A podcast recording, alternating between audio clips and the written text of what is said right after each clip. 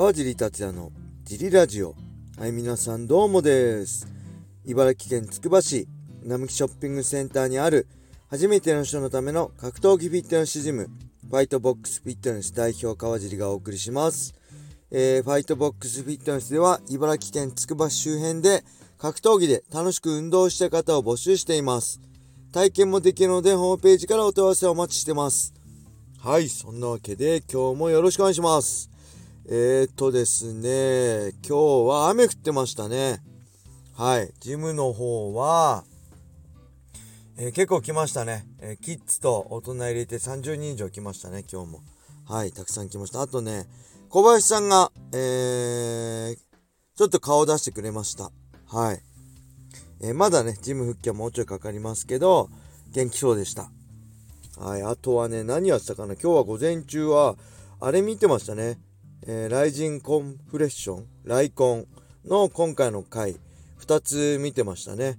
えー、まあ、これはまあもちろん解説としてもそうですけど、まあいいですね。趣味と実益を兼ねて、仕事を兼ねてるっていうかね、普通に見てて面白くて、これ絶対見てください、試合。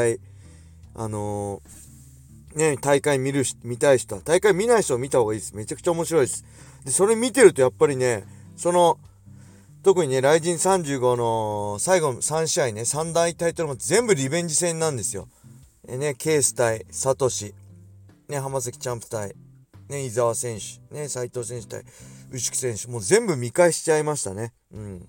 すごいね、これは絶対見た方がいいです。ライコン2つとも。めちゃくちゃ面白いです。あとは、えー、あれですね。えー、ネットリックスね、契約してたんですけど、解約して、えー、Unext を解約し、あの、契約しました。やっと、ずっとね、今、契約していなかったんですよね、ぶっちゃけ。えー、今回のね、えー、堀口選手の試合もそうですけど、土曜日の、えー、ベラトール277、AJ マッキー対ね、パトリシオの試合を見るために、えー、契約しちゃいましたね。はい。他にも UNEXT でおすすめの映画あったら、映画、ドラマあったら教えてください。全然詳しくないんで、アニメとかね、あったらよろしくお願いします。はい。そんなわけで、えー、レター行きましょうか。えー、カージーさん、こんにちは。いろいろ格闘技を見ていると、足立区から多くの優秀な選手を輩して輩出しているように感じます、えー、ボクシング総合格闘技キックなど幅広い分野で優秀な選手を輩出する背景には例えば地域を挙げて格闘技を推奨しているような推奨しているなどといった背景があるのでしょうか。ご存知でしたら教えてください。はいありがとうございます。足立区。足立区といえばね、僕がもう2005年からずっと週3回で稽古に行かせてもらってた JB スポーツボクシングジムがありますね。そこから日本チャンピオンも出てますね、ボクシングの。あとは誰だろう、えー、ボクシング、K1 からボクシングに転向した武井選手だったり、あと江川選手だったりね、あと平本選手も、そうでしたっけ？はい、結構いますね。あのパワーオブドリームのね、選手いっぱいいるし、えー、中村大輔選手も出身はそうなのかな？今、ジムやってますよね？足立区のとこで多分、遊月堂でしたっけ？えー、あとは、門馬さんのブライトネス、ジムもその辺ですよね。あと、キュートもありますね。だから結構格闘技ジムが多いからなのかな？ちょっとわかんないですね。あのー、ね、愛知県豊橋市もね、いっぱい、ね、朝倉兄弟だったりね、藤野さんだったりあの強いファイター輩出してますけど別に地域を挙げて格闘技を推奨してるとかないと思うんですよね。なんか地域性があるんですかね。茨城も結構多いですしね。うん。ちょっとわかんないですね僕は。ただうん確かに足立区強いファイターいっぱいいますね、うん、はいそれではもう一個行ってみましょうか。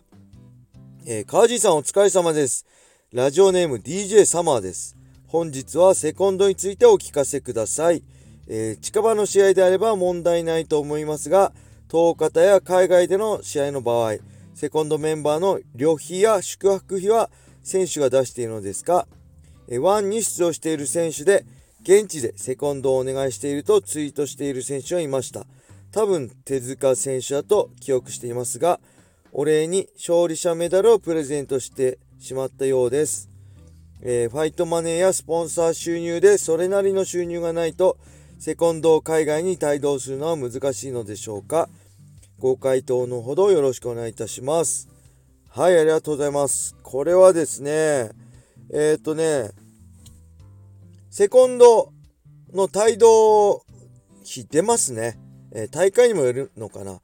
えっ、とね、大体 USC とかは1人でした。えー、1も1人だったかな。でね、日本の地方大会の時も、1人、シュートどうだっけ？福岡大会出た時、えー、1人かな ?2 人かな？出ますね。えー、っと、で、えー、まあ、雷神とかも1人出ますね。で、他の人は、えー、まあ、人によって、そのまま渡航費払ったり、えっ、とね、えー、大阪でフレイレってやった時はね、ジムから出してもらいましたね、岩瀬さんとかの。あれは確か。はい。で、竜太さんとかのは、えー、ライジン側が、セコンド代1人は出してくれます。で、USC の時も、えー、セコンド代1人は出してくれるんで、えー、っとね、あとは、えー、小谷さんは自費で来てくれてましたね。で山田さんは、えー、もう一人の人がいつも応援来てくれて僕すごいねいつもお世話になってる人がいるんですけどその人が出してくれてました。だから本当ね感謝です。UC のファイトマネーもそんな高くないんでそういうのセコンドね全部出してたらえー、ねあの生活できなくなっちゃうんで申し訳ないですけどそういう中でまあ僕はね竜太さん一人でも全然戦うつもりでしたけどそのいつもお世話になってる方が、えー、少しでもね僕がいつも通り戦えるようにって、えー、山田さんの宿泊費渡航費まで出してくれてました。だから本当頭ね上がんないです。本当感謝してますね今でも。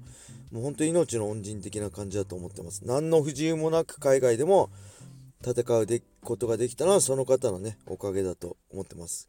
で小谷さんも含めてねすごいいつもありがたいですね。うん。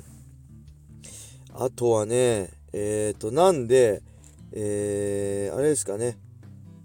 えー、1はね、ちょっと1の時どうだったかな ?1 一回僕出てる、2012年3月に出てるんですけど、えー、っとね、2人出たかな ?1 人、もしかしたら2人出たかもしれないです。ただ今はわかんないですね。で、あれです。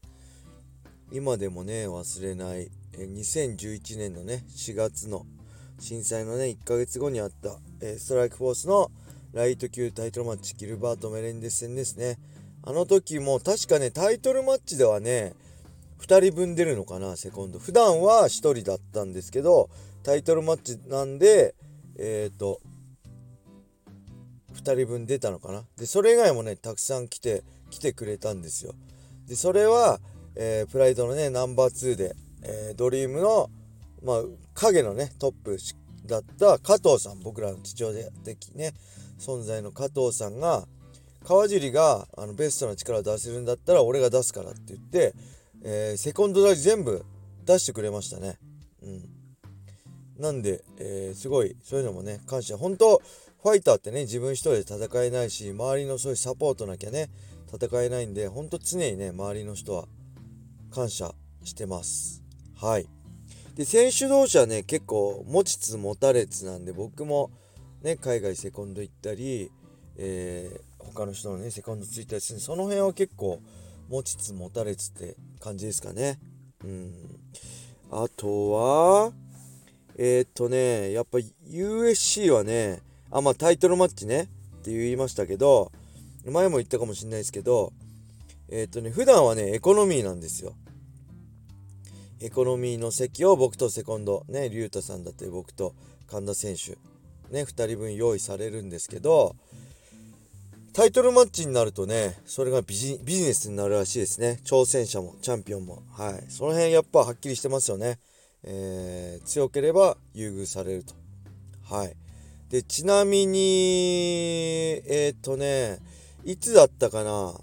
あのー、やっぱりエコノミーきついじゃないですか。で、パンパンの時はあれなんですけど、えっ、とね、エコノミーのね、空いてる時はね、周さんがわざと隣ないとこね、チケット取ってくれて、えっとね、もう僕の隣っていうかもう一列人がいなかった時はね、もうずっとエコノミーだけど、そこはもう一層、ね、フラットシートフラットじゃないですね。横を使ってもう体一直線にして寝てね飛行機乗ってます。それすごい楽でした。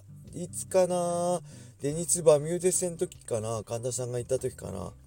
それはね一番楽でした。あとはねもうやっぱ8時間以上ねずっとこちこちで首も凝り固まっちゃって僕結構ね頭痛になっちゃう頭痛くなっちゃうんですよね。肩凝って。なんでねその辺の対策も海外の時はねしてました。まあ自分なりの対策をしつつねやってましたね。はいそんな感じでしょうか。レターありがとうございました。えー、それではね今日はこれで終わりにしたいと思います。皆様良い一日を。またね